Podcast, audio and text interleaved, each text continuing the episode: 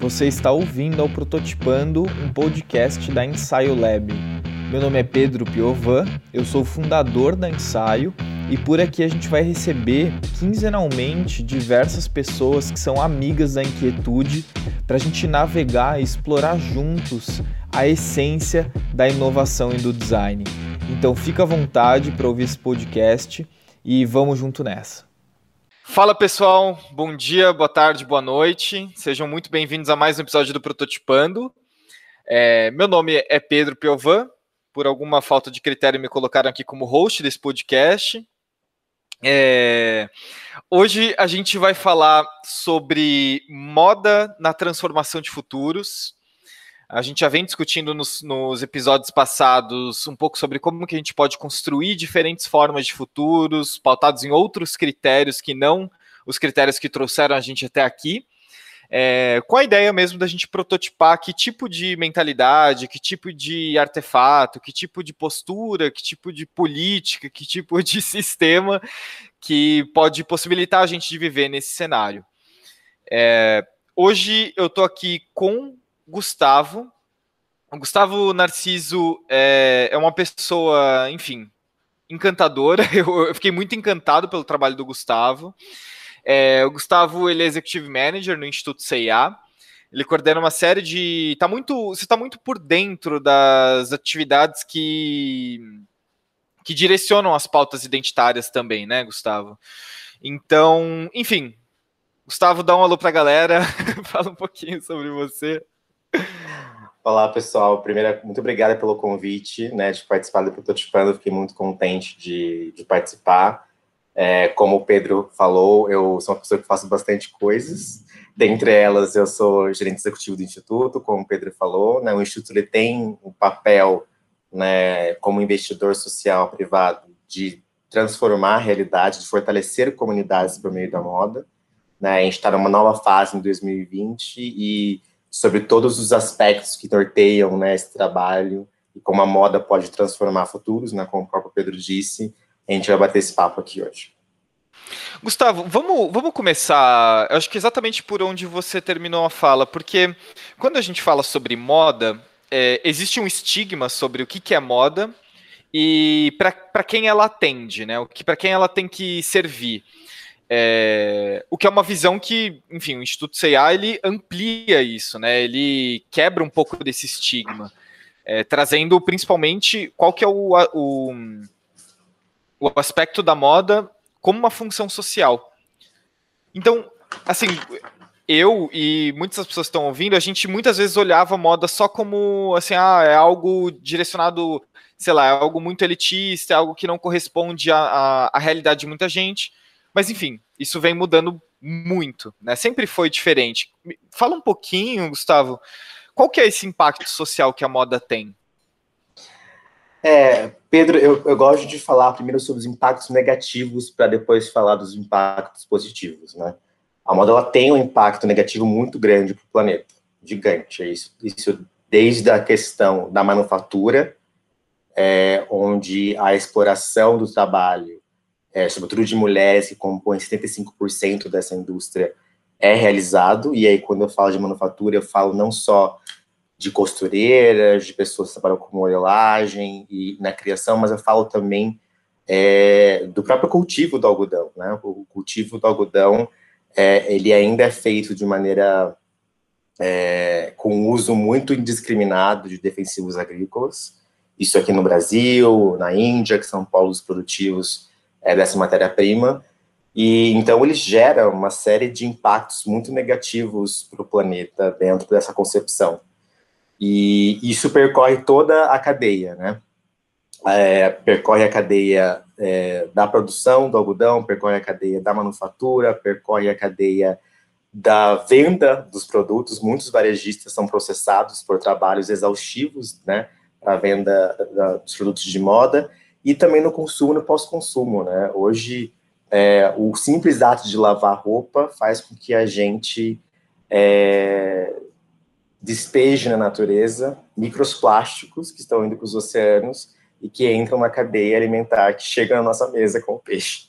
Então, ele tem um impacto muito complexo e, e, e muito negativo, né? E ainda olhando para o lado glamouroso e no lado que, que todo mundo vê, ele tem um aspecto de exclusão, a moda tem, ainda tem um aspecto dentro do seu, né, da sua comunicação, ela tem um, um aspecto de exclusão muito grande, porque ainda tem uma referência eurocêntrica gigante, ainda tem um culto à magreza gigante e ainda tem é, uma questão muito forte da, do, do, do, que se entende sobre a heterossexualidade. Isso expresso em cores, expresso em formas, expresso em acessórios, tudo que, que, né, que se refere às ideias de masculino e feminino, que a gente sabe que gera uma série de exclusão. Isso é muito capitaneado pelas marcas é, de luxo, que precisam, de alguma maneira, é, manter esse, essa, essa imagem que elas têm, no sentido de chegar até absurdos no sentido de fazer uma de repente surgir uma coleção que não venda, né? E a marca prefere incinerar as peças do que se submeter a vender por preços baixos, né? Então, inadmitível uma marca de luxo vender isso por 50 euros, por 30 euros. Ela prefere incinerar isso e emitir CO2 à natureza. Então, existem vários aspectos negativos é, da moda. E as periferias né, criativas, é, é, que, que, se utilizam da moda, porque sim, a moda também é uma, é uma ferramenta de expressão, tem subvertido esses movimentos todos, né? Isso em toda a cadeia. E é sobre isso e sobre fortalecer essas ações, né, que é, organizações como o próprio Estudo CIA e outras organizações que trabalham com isso no Brasil e fora dele têm feito. Tem um estudo da Ellen MacArthur Foundation, que é da Stella McCartney, né, que é uma estilista famosa, que fala que a cada segundo um caminhão de, de, de produtos têxteis é descartado ou incinerado é, na natureza. Então, é, esse também é um, é um para mim, um dos indicadores mais é, tristes sobre como a, a moda impacta negativamente.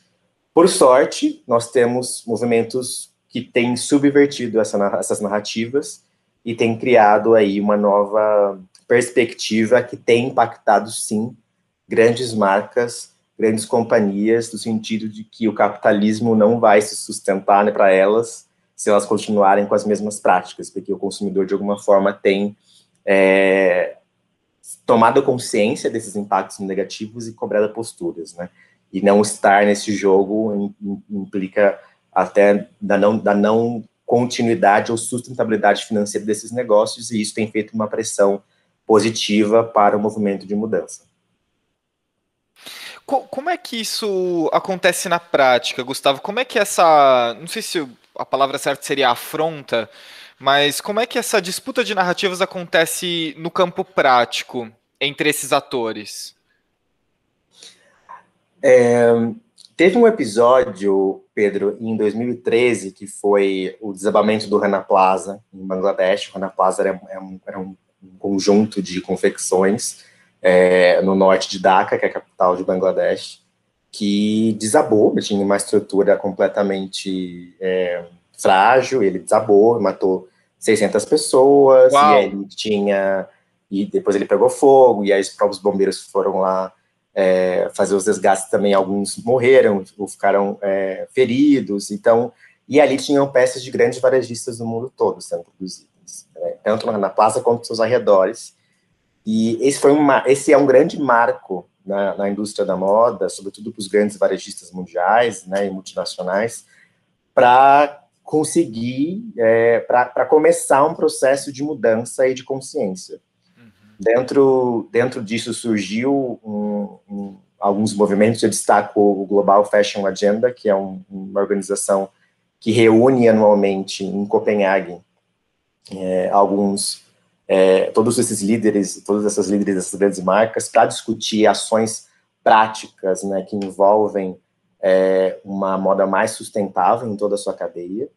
E esse diálogo tem ocorrido muito é, a partir de uma pressão de organizações não governamentais, como o próprio Global Fashion Agenda, numa, numa agenda né, de transformação da indústria. Então, é, é, essa, essa pressão feita, ela é, tem sido fundamental desde 2013, né, que teve esse grande é, símbolo é, triste e, e, dramático em Bangladesh para que as marcas tomem consciência. É óbvio que, é, se a gente for pegar, por exemplo, no Brasil, Pedro, que Renner, Riachuelo, Marisa, Pernambucanas e C&A tem uma cadeia, sim, produtiva auditada, uma cadeia é, que tem a sua, é, que tem aspectos de sustentabilidade em todas, todas elas, e aí eu destaco para que o consumidor entenda isso, nós temos hoje é, uma ferramenta que é um aplicativo, que é o Moda Livre, que vocês podem baixar, tá lá tá, na Apple Store, no Google Play, no Google Play não, no Google, no, na loja do Google, é, que ele fala, ele, simples, ele é muito visual e ele, por um sinal de verde, vermelho e amarelo, fala quais são as marcas que têm é, é, uma cadeia de trabalho isenta de é, trabalho escravo, por exemplo. Então, ali você já vê um guia muito especial sobre como aonde você pode comprar um produto é, de uma cadeia bacana. Só que, como comecei a falar, a Rene, Riachuelo, Marisa, C&A e Pernambucanas representam, e representam, representam apenas 25% do mercado de moda no Brasil. Então, é muito pouco, né? Nossa. Tem 75% que a gente não sabe, não entende quem está fazendo essas roupas, de onde vem a matéria-prima e tudo mais. E é sobre essas questões que a gente precisa se debruçar, né? Hoje, ninguém se sente desconfortável de comprar uma roupa, uma calça jeans estruturada por R$ 29,90 no Brás, aqui em São Paulo. E ninguém entende ou questiona o que tem por trás desse preço tão baixo, né? Então, são essas narrativas, são essas ferramentas, e aí, é, que, que têm sido criadas para que a gente consiga gerar esse alerta para os consumidores e pressão nos grandes varejistas para o movimento de transformação da indústria. Entendi, entendi, interessante. Interessante. É, uma coisa que eu. Nossa, falou tanta coisa interessante, Gustavo, deixa eu me organizar aqui. É, eu acho que um tema que eu, eu, quero botar uma lupa no que você trouxe é, é, sobre como que a moda, como que você vê que a moda ela é um expoente no processo de inclusão. É... Porque, claro, assim, quando a gente fala de, de inclusão, a gente. A, a minha perspectiva, eu acho que é, a gente pode conversar, é assim: a, a, gente tem que olhar o porquê que alguém foi excluído. Né? Qual, qual foi o critério que fez alguém ser excluído? E não necessariamente só olhar para, não, agora vamos incluir. Peraí, é, é, passou uma história, a gente não, não pode deixar isso passar sem fazer uma revisão crítica. Mas, enfim, é, um, como é que você vê o, a, a, moda nesse papel inclusivo? É interessante essa pergunta, Pedro, porque quando a gente nasce, quando a gente está no hospital, já nos é dado um enxoval com cores, com acessórios, com shapes, que vão reforçar o nosso gênero, que a, que a princípio está atrelado ao nosso sexo biológico, né? Que nem sempre sabemos nem sempre sabemos que vai ser né, a nossa, nossa identidade de gênero futura. Né? Claro. Então, isso por si ali já, já se é... coloca uma. Entendeu? entendi, entendi. Ali já se coloca uma determinação de coisas. Né? A gente sabe também que o movimento feminista, né, é, e aí, como a moda é tão poderosa na questão da expressão, que ele se valeu né, de, de símbolos muito interessantes, como é, eu posso diminuir o comprimento da minha saia, eu posso é, remodelar o shape do meu biquíni, porque Brasil é um país tropical e tá calor e eu quero exibir meu corpo, eu tenho direito de exibir meu corpo, eu posso usar uma calça como o homem usa. A minha mãe fala sobre quão escandaloso foi, né? É, as mulheres começaram a usar calça na adolescência dela, né? E, e como a religião também, minha mãe é uma mulher evangélica, que eu vi ela de calça uma vez na vida, ela só usa saia. Então, como isso também é um símbolo, né? como, como isso reforça é, símbolos, né? Tem a questão das túnicas, a questão dos judeus com os kipás, tem a questão dos véus, a questão dos hábitos, das burcas, então, né, tudo, todos esses símbolos, eles expressam algo que é, compreendem grupos sociais ou do que, do, do que é esperado desses grupos sociais do que não é esperado desses grupos sociais, né? Então, desde um meninos vestem azul e mulheres vestem rosa, essas, subvers subversões, né, é, têm acontecido fortemente nos últimos anos por movimentos sociais e políticos e rompendo com é, processos de exclusão ou de determinação do que você pode ou não pode ser, que a moda ajudou a, a reforçar, né? Ajuda a reforçar politicamente. Então, é, esses movimentos de, de a, a, exclusão é feita no nosso próprio nascimento e sobre aonde a gente nasce, a religião que a nossa família tem, e isso determina uma série de, de, de maneiras com que a gente vai se expressar para a sociedade por meio das roupas, né? E quando a gente não se sente confortável naquele espaço, né, isso faz com que é, as pessoas se articulem em grupos reivindicando né, uma nova maneira de se expressar e a moda ajuda super nisso, né? Ajuda super a você romper com um padrão que foi estabelecido para você dentro do espaço que você está, né? dentro do espaço que você convive. Então isso é muito bonito até, se você for é, refletir, né, sobre como isso é até muito bonito. Mas é, é justamente isso, né? A moda ela reforça padrões de grupos sociais e, a, no meu ponto de vista, óbvio, todas as subversões de padrões são super bem-vindas. Né? E os movimentos é, que têm feito e reivindicado isso é, têm sido muito positivos, têm feito pressões interessantes nas, nas marcas. Né? A C&A, por exemplo, lançou pela primeira vez, de uma forma muito, pela segunda vez talvez, mas de uma forma muito robusta, uma coleção plus size, né? A gente sabe que o varejo parece simples, parece pequeno, Pedro, e é, porque a gente for pensar que a população brasileira ela está acima do peso, assim como a população americana, é, um grande varejista não ter uma, uma coleção competente de plus size é realmente um absurdo e, e até uma burrice dentro do sistema de, capital, né, do capitalismo mas é, mas é, é um símbolo muito importante, né, de como é, esses, é, né, o, o, as mulheres, sobretudo, né, que reivindicam, né, o direito de usar as roupas que, que, que, das mulheres mais magras e os shapes que elas quiserem, de querer mostrar barriga se elas quiserem, elas têm feito uma pressão é, gigante que chegou em, em, grandes marcas, em grandes varejistas, para repensar, né, o que, que é esperado da moda para quem é esperado essa moda, essa nova tendência, essa nova, é, enfim, é, coleção e formas que estão sendo criadas, que já, já existem, né? Então, eu, eu, eu acho muito legal esse, esses movimentos que têm acontecido e novos projetos têm surgido né, para redefinir ou para justamente quebrar com padrões, né? Acho que redefinir padrões não faria, não faria sentido ainda, mas é mais é ter, é, é mais reivindicando liberdade, né? No fim do dia, né, para fazer, para você se expressar como você quiser. Então, isso é muito bacana. Uma coisa que eu estou pensando, Gustavo, assim, é... E, e sob o ponto de vista de quem está desenhando, né, de quem está projetando essa linha, de quem está projetando essa roupa, é... na tua visão, cabe uh, essa pauta nesse modelo que a gente tem de consumo e de disposição de produtos?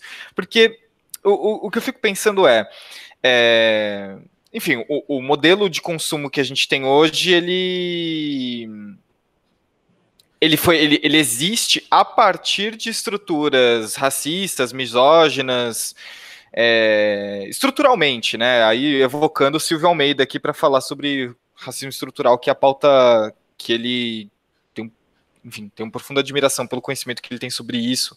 Cara incrível. É, então, dentro dessa estrutura, a, a pergunta é: cabe, é, assim, a gente consegue achar esse espaço? É, esse espaço ele vai ter que ser aberto, ele vai ter que ser escancarado, é, ele vai ter que ser revisto. Dá para a gente conseguir incluir isso do ponto de vista da produção, dessas cadeias produtivas, é, e não só do consumo? Existe um desafio, né, é, Pedro? A gente, e recentemente, é, Magazine Luiza e Bayer fizeram um movimento muito robusto nesse sentido, mas a falta da representatividade brasileira dentro das empresas que desenvolvem produtos, eu não estou falando só de moda, estou falando de qualquer outra coisa, de serviços, isso reflete na, na, nessa dificuldade de criação e de, é, de, de, criar produtos que representem de fato a, a, a, todo o potencial que a sociedade falando de Brasil, que os consumidores brasileiros é, gostariam de ter, né? Eu, eu, cito um exemplo muito interessante que no, no, no, ano passado, quando surgiu o filme do Pantera Negra, é, demorou sete meses para que começassem a se comercializar produtos, entendeu? É bizarro, né? Entendeu? Da licença do Pantera Negra, da, do lançamento do filme, foi em fevereiro, os produtos só começaram a surgir em setembro. Então, e, meu, eu nunca gostei de, nunca tive grandes paixões por, por, por super-heróis e tal, mas eu compraria. Nossa, vi o filme, nossa, se tivesse uma camiseta no, no shopping saindo, eu compraria absolutamente uma camiseta. Não tinha. Ao passo de que outros filmes são lançados, como Batman, eles, as, as marcas já fazem coleções nos lançamentos dos filmes. Então, já é isso, planejado. Isso, isso, isso, é um reflexo da falta. Eu não estou falando que fa, falta má vontade, do, em alguma dimensão até que sim, mas é que a falta de pessoas que, que enxerguem essas oportunidades comerciais é, gera é, toda essa, essa dificuldade de abraçar, de, de, de, de incluir pessoas que estão reivindicando se expressar de alguma forma, né? Porque usar uma camiseta Wakanda Forever, isso expressa muito, né? No, no, no mundo que a gente está vivendo. Existe um projeto que, ó, que a gente apoia pelo Instituto, Pedro, que é o projeto do coletivo Tem Sentimento. O coletivo Tem Sentimento, ele opera na, na região na minha opinião, de maior vulnerabilidade da cidade de São Paulo, que é a Cracolândia. E a Carmen, que é a líder desse projeto, que é uma pessoa espetacular, que ganhou o prêmio, inclusive, de Direitos Humanos aqui de São Paulo. E a Carmen, ela começou esse projeto como projeto de moda, entendendo qual que era a necessidade básica de uma mulher da Cracolândia, que era a calcinha porque elas ficavam menstruadas e tinha aquela questão toda, né? É, era uma questão, era uma questão que, que fazia com que essas as mulheres que lá vivem, né, perdessem ainda mais a sua dignidade. Então ela começou com uma produção de calcinha para essas mulheres, né? E, e era, isso é, é uma coisa que ela, que ela observa, ela, ela imergindo naquele território, ela identificou em nenhum projeto social que atuava ali, né, é, olhou para isso de uma forma consistente, né? E então ela começou essa produção de calcinhas e ela começou a produzir outros itens. Hoje ela produz máscaras, distribui naquele território para proteção das pessoas, né, diante da pandemia que a gente está vivendo. E ela está crescendo. A gente também fez, a gente está passando por um processo de desenvolvimento junto com um projeto que é um projeto muito bacana. Então eu trago só esse exemplo Tem Sentimento para dizer que é, a experiência, as referências, a, a, as imersões é, que a gente precisa fazer para criar novas soluções, novos serviços, novos produtos, precisam ser muito intensas e ter um espaço de escuta muito interessante para gerar, é, quer seja dinheiro, lucro, quer seja impacto social, né? E, ou as duas coisas juntas, né? Então, é, essa escuta real, né, é, que se faz com, com imersões, com entendimento, com inclusão, é, é, que, que faz com que a gente consiga é, avançar nesse sentido, né? dentro do mercado de moda, por exemplo. Então, é, é esse o caminho, assim. Mas existe um, uma, uma trajetória a ser feita, né? Eu tenho certeza que a, a, a médio prazo, né, se novos, uma, novas abordagens de, de, de, venda, novos serviços de venda surgirão no Magazine Luiza é, a partir desse movimento de simplesmente trazer outras visões para a companhia, entendeu? Então, né, outra, escutar outras pessoas que vêm de outras origens, que têm outros backgrounds, né? Então, tudo isso é, é o segredo, que é muito simples, quase que óbvio, para que a gente conseguir, enfim, avançar nessa pauta. É, eu tô esquecendo quem. Ah, claro, Ailton Krenak. No, no começo da pandemia, eu, ele participou de uma de uma mesa da Companhia das Letras, que a Companhia das Letras começou a fazer um festival na janela, né? Eu não sei se ainda tá rolando. E aí, enfim, é, é, trouxeram Ailton Krenak para falar um pouco sobre qual, que, que cosmovisão que ele poderia, que a, a sua tradição poderia trazer para dar uma resposta à pandemia. E aí ele, ele falou assim, gente, a gente vai ser surpreendido pelo óbvio. Né? A gente vai ser surpreendido pelo que a gente já sabia que ia ser o caminho, né? Que é ecoando um pouco disso que você está trazendo, né? Exatamente. É isso mesmo, Pedro. Tem uma coisa interessante, Gustavo, que é, aqui na ensaio a gente tem, né, o prototipando, enfim, a gente tem toda uma estrutura de conteúdo. É, e a gente tem uma outra tribo aqui na ensaio que é a tribo de projetos de inovação que a gente conduz. E assim, uma das premissas básicas de inovação é você ouvir as pessoas que você nunca se propôs a ouvir e que estão relacionadas à sua cadeia. É, que é muito, enfim, é uma das premissas do design thinking, né, desse pensamento orientado ao design. É, é muito interessante, Gustavo, a resistência que, a, que existe. A pessoa vai lá, compra um projeto, projeto de seis meses, um ano. É, a gente fala, tá bom, gente, vamos lá. Primeira, primeira etapa é a gente emergir nesse, nesse contexto, vamos ouvir essas pessoas. Ah, não, não a, a liderança normalmente fala, não, eu não preciso ouvir. Eu já sei começamos errado, né? Só fala, peraí, vamos renegociar o contrato. Porque se a gente não, não tá disposto a ouvir, como que a gente faz, né, Gustavo? Como é que. É, eu, eu, a cada vez mais eu, eu entendo que é um princípio, é, muitas vezes ético mesmo. Né? Sim, é, existe. É, de, de, alguma maneira, Pedro, acho que a, o, o, perfil é, existe um, um, perfil de pessoas que estão em posições de liderança que, que e aí eu, eu acho que é, na minha opinião a beleza de um de um, de um, de um líder né? É, de um líder de verdade. É, é ele ter a capacidade de é, deixar o ego de lado né?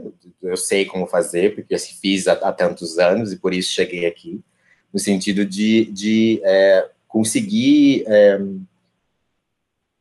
criar um ambiente criativo e de inovação e, e criar um, um ambiente é, é, criativo não é fácil. Parece que é, às vezes a, a, gente se apega a símbolos muito simples de, ah, coloquei uma mesa de ping-pong para o pessoal, né, no ambiente de trabalho para o pessoal espairecer e voltar, mas isso é muito mais do que isso, né? É uma é, é um modelo, são modelos de gestão diferentes, né? E, e e, obviamente, tem novas, novas metodologias surgindo, como a própria metodologia ágil, que hoje está, é, permeando todos os negócios, mas a gente sabe também que é, ágil de verdade são poucas empresas que têm né, essa, essa capacidade de criar isso, esses ambientes de, de, de co-construção e de escuta, mas existe essa, esses perfis que são difíceis de serem quebrados, ainda que é, a gente tem observado né, dentro do ecossistema das startups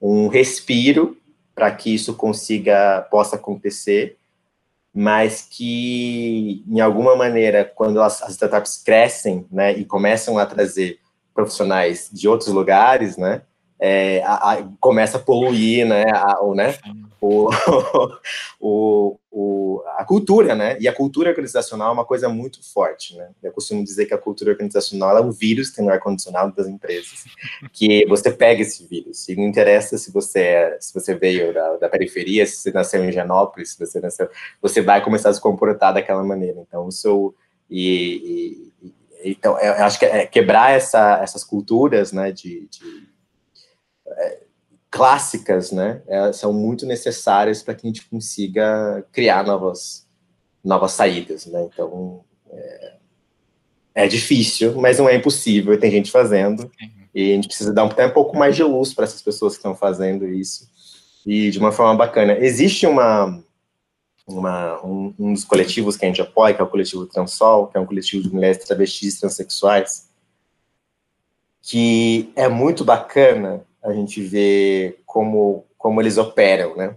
É, ainda que a liderança seja cisgênera, né, é, do projeto, né, e eles são aliados, obviamente, da, da causa, é, eles têm pensado cada vez mais como agregar valor aos produtos que eles fazem. São produtos que se encontram em qualquer lugar, mas né, que são kimonos, são shorts, camisetas e tal, mas é, a, a, maneira com que eles pensaram o, o, modelo de negócio é tão interessante no sentido de que mulheres trans é, estão pensando a criação para corpos é, livres, então são shapes para corpos livres, né, com peças sem gênero, né, e as entregas são feitas, são, elas produzem as peças, pensam as peças, e as entregas são feitas por profissionais trans, as entregas, os deliveries.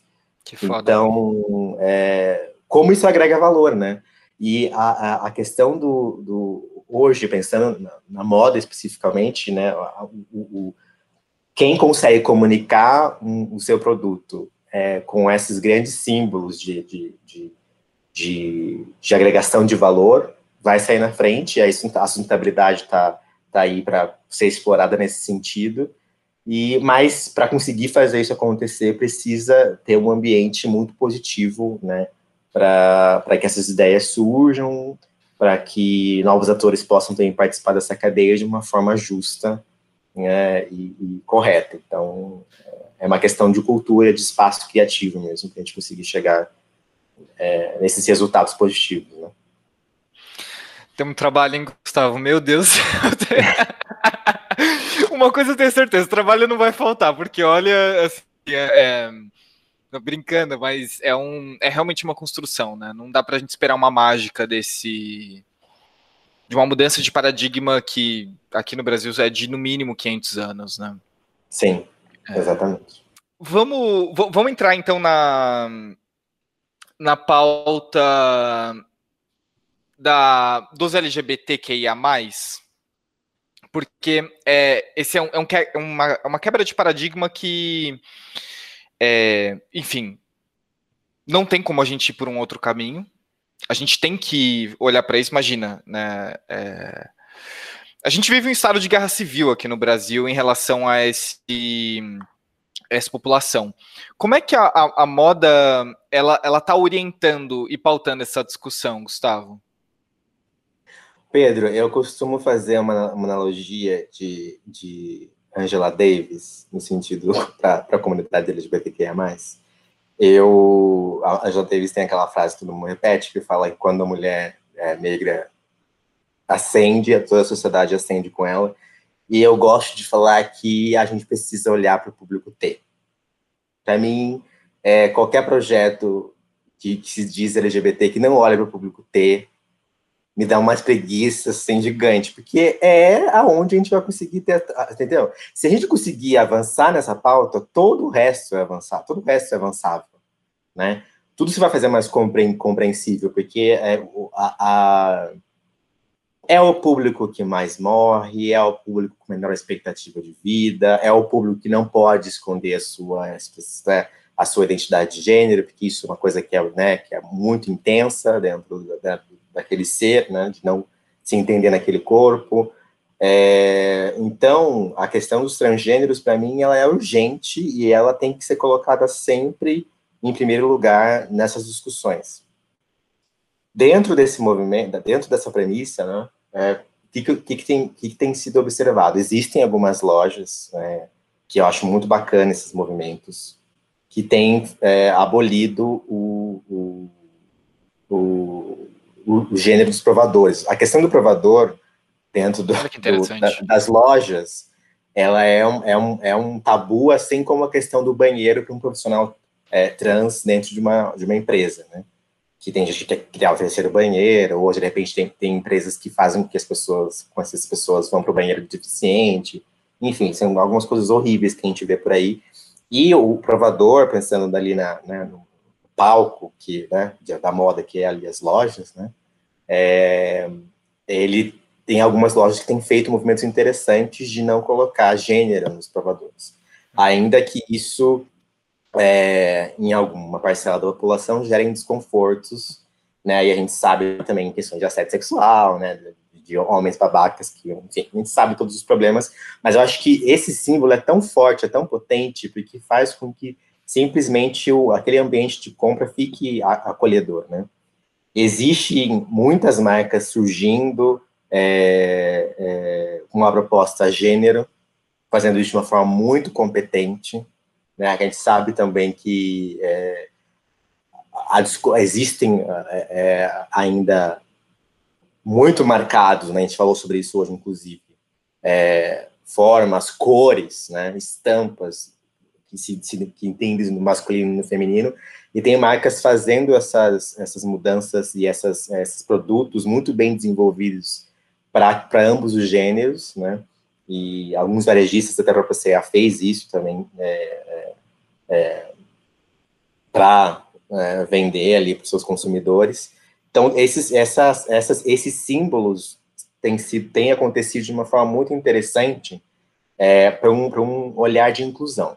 Tem um caminho gigante pela frente? Tem. Qualquer site que você vai encontrar, você vai ver, primeira coisa, primeira categoria foi masculino, feminino, infantil. Então, isso ainda é, é assim, né? Vai ser difícil isso ser quebrado ou transformado, mas é, é, é tem acontecido os movimentos mainstream muito interessantes, é, olhando é, a questão da aceitação de, de, da expressão da moda para qualquer tipo de pessoa, né, é, incluindo pessoas é, é, transexuais, transgêneros. Não posso falar transexuais, mas me ensinaram isso na semana passada. Para pessoas transgêneros. E então isso tem acontecido. É, o mais bacana, que é o que eu mais gosto, Pedro, é ver realmente é, movimentos interessantes vindo dessas pessoas, né? Que isso gera uma, uma questão de, de valor e de apropriação muito legal. Existe uma empreendedora na Zona Leste de São Paulo que está crescendo muito e ela vende para o Brasil inteiro calcinhas para, para mulheres transgêneras, para mulheres trans. Que a gente sabe que é uma é modelagem diferente, a gente sabe como é, é, algumas pessoas, de alguma forma, quase se mutilam para conseguir é, é, ir à praia, né? Tem uma questão da moda praia, para conseguir exibir o seu corpo. O quanto triste é você não poder, poder exibir seu corpo como outras pessoas exibem, né? Então, ela tem feito, e ela é uma mulher trans e tem fendido para outras pessoas trans. Então, quão poderoso é isso, né? Esse projeto, né? Que, que isso tem, isso que tem acontecido. Existem também é, alguns é, projetos também para homens trans, né? No sentido de que também fazer com que eles se sintam confortáveis é, com a questão do peito e tal, também de uma maneira que não seja mutilável do corpo, né, que seja saudável. Então, isso é muito legal, né? Esses movimentos são muito bacanas e são projetos como esse que a gente no Instituto gosta de, de apoiar, que a gente gosta de trabalhar com. E tem uma coisa muito legal que acontece no Instituto, é, desde que, que eu é, assumi né, a cadeira né, de gerente executivo, que foi a gente começou a é, nós somos um programa de voluntariado muito antigo, né, de mais de, de quase 30 anos.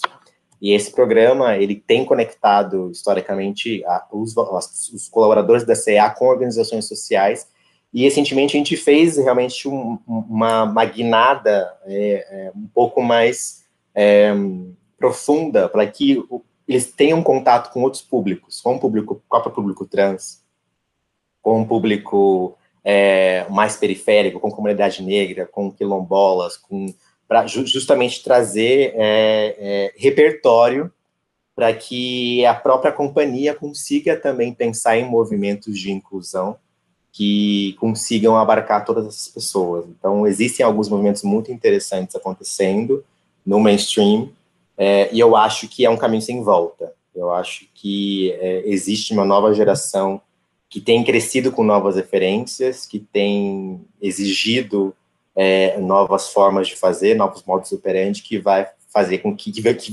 virarão consumidores né, na próxima década, que vão exigir é, que esses movimentos sejam cada vez mais presentes é, em todos os lugares. Né? Então, acho que eu vejo isso com otimismo, porque não tem como viver sem otimismo, na minha opinião, ainda mais sendo brasileira. concordo, concordo. Era isso que eu ia te perguntar mesmo, Gustavo. É, se tinha, se tinha como voltar, né? Mas não tem como, né? Não tem como.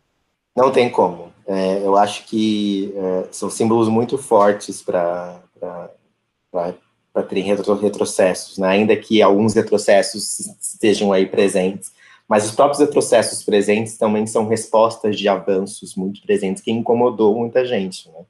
Então, são respostas a, a, a avanços, né? Então, é, eu prefiro entender assim, né? E, né que, que, é, que, é, um, que é, é, dois passos atrás depois de cinco para frente. E aí a gente vai, vai, vai crescendo, né? Vai, vai, vai evoluindo como sociedade.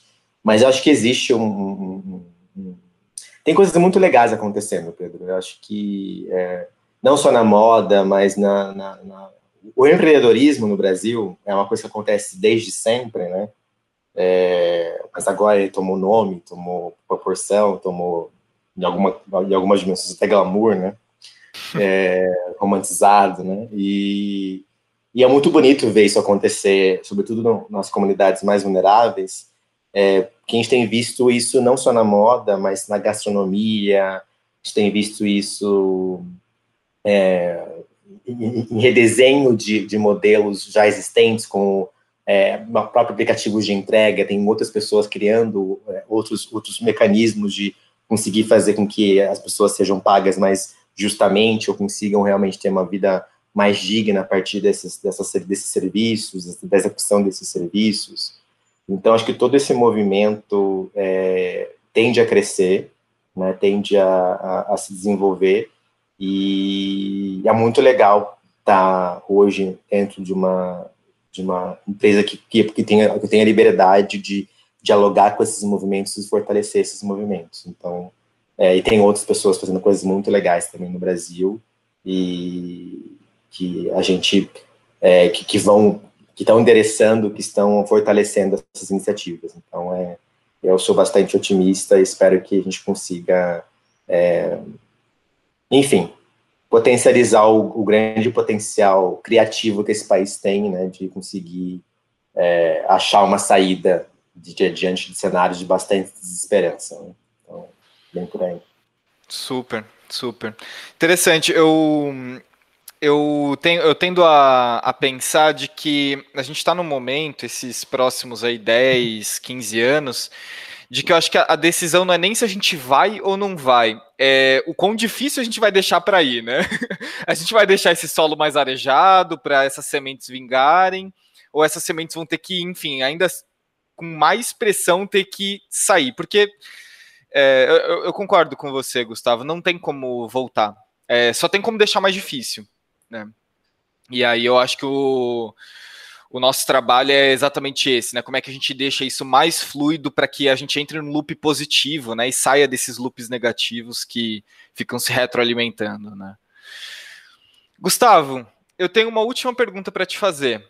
E é uma pergunta mais simples. É... O que, que é a vida, Gustavo? Diz que era simples a pergunta.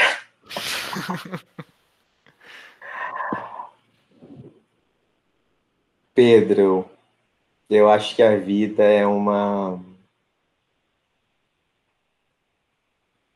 É uma.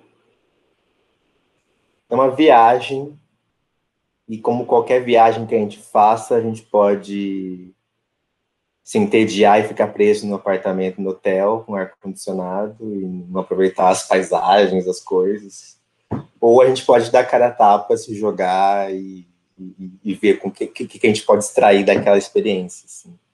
É, eu sou muito inquieto, sofro muito com isso, inclusive, mas produzo muito com isso também, a, a minha inquietude, meu inconformismo com as coisas. E eu acho que uma grande maneira da gente conseguir aproveitar é se conformando com as coisas da vida e entendendo qual que é nosso papel dentro desse cenário de desigualdade, injustiça, de incorreções. Assim. E é isso que eu tento fazer todos os dias, é, de várias formas. Né? Então, eu acho que é isso. Eu acho que é essa grande viagem que a gente tem que saber se entender nela e saber por que a gente está nela. Não é fácil. É, ainda mais quando você nasce com símbolos, né, de, com, com predestinado a, a, a, a, ser excluído por, por quem você é, né? Eu, eu sou um, um, garoto negro, sou um garoto homossexual e, enfim, isso de alguma maneira também fez com que a minha experiência nessa viagem fosse diferente de algumas outras pessoas, mas também fez com que eu entendesse é, a minha potência dentro dentro disso para fazer alguma coisa para mudar tudo isso que a gente vive aí. Então, acho que é isso. Né? Uma pergunta complexa, me sentindo na bujanra. e foi de lá que eu tirei mesmo. Foi de lá que eu tirei mesmo. Eu não gosto de não dar referência, porque a, a gente não cria nada, né? A gente é, se apropria e cocria com, com que a gente. com quem a gente admira, né? Eu, enfim, a Bujanra para mim é um professor. Que, Foi? Nossa, super, né? Super. Eu amava o programa dele, inclusive. Gustavo, queria te agradecer muito. Foi, eu aprendi bastante, aprendi bastante com você. É... Nossa, minha cabeça está fervilhando aqui de um monte de coisa que eu estou pensando. E para quem está ouvindo a gente e quer saber mais sobre o teu trabalho, quer conectar contigo, quer saber sobre o The Very Black Talk Show, porque foi uma das coisas que eu, eu pirei quando eu estava fazendo minha lição de casa. É, como é que as pessoas te acham? Podem me achar lá no, no LinkedIn para contar os profissionais sobre o Instituto CIA.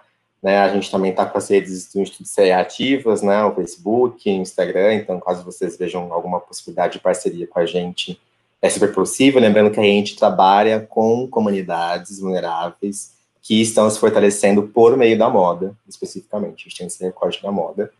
É, quem quiser ver o Gustavo, youtuber, também pode entrar no YouTube para ver o The Bear Black Talk Show, que é um talk show de, de entrevistas e com vozes negras e antirracistas e, e, enfim, é isso. Acho que são os meus contatos e as possibilidades. Eu respondo todo mundo e gosto de ideias disruptivas, vindo de lugares que ninguém está olhando. Então, fica a dica. Gente, muito obrigado, Gustavo. Obrigado mesmo. Para você que está aqui, é, eu vou deixar a recomendação do próximo episódio que a gente ainda não gravou, mas eu tenho certeza que tem uma conexão é incrível. Nossa, o Léo ele vai me matar, porque eu tô, tô prometendo coisa que ainda não saiu. Mas é, é, quase como uma, uma grande conversa que a gente vai ter com, com essas duas pessoas. Uma delas, Gustavo, que você ouviu aqui. E a próxima a gente vai estar junto com o Preto Cezé para falar um pouquinho do trabalho da CUFA. É, eu trabalho do Preto Cezé, enfim, de tudo, toda a massa que ele movimenta, que é, é um outro trabalho muito incrível, assim como o do Gustavo. Então é isso, fica aqui meu abraço e a gente se vê em breve.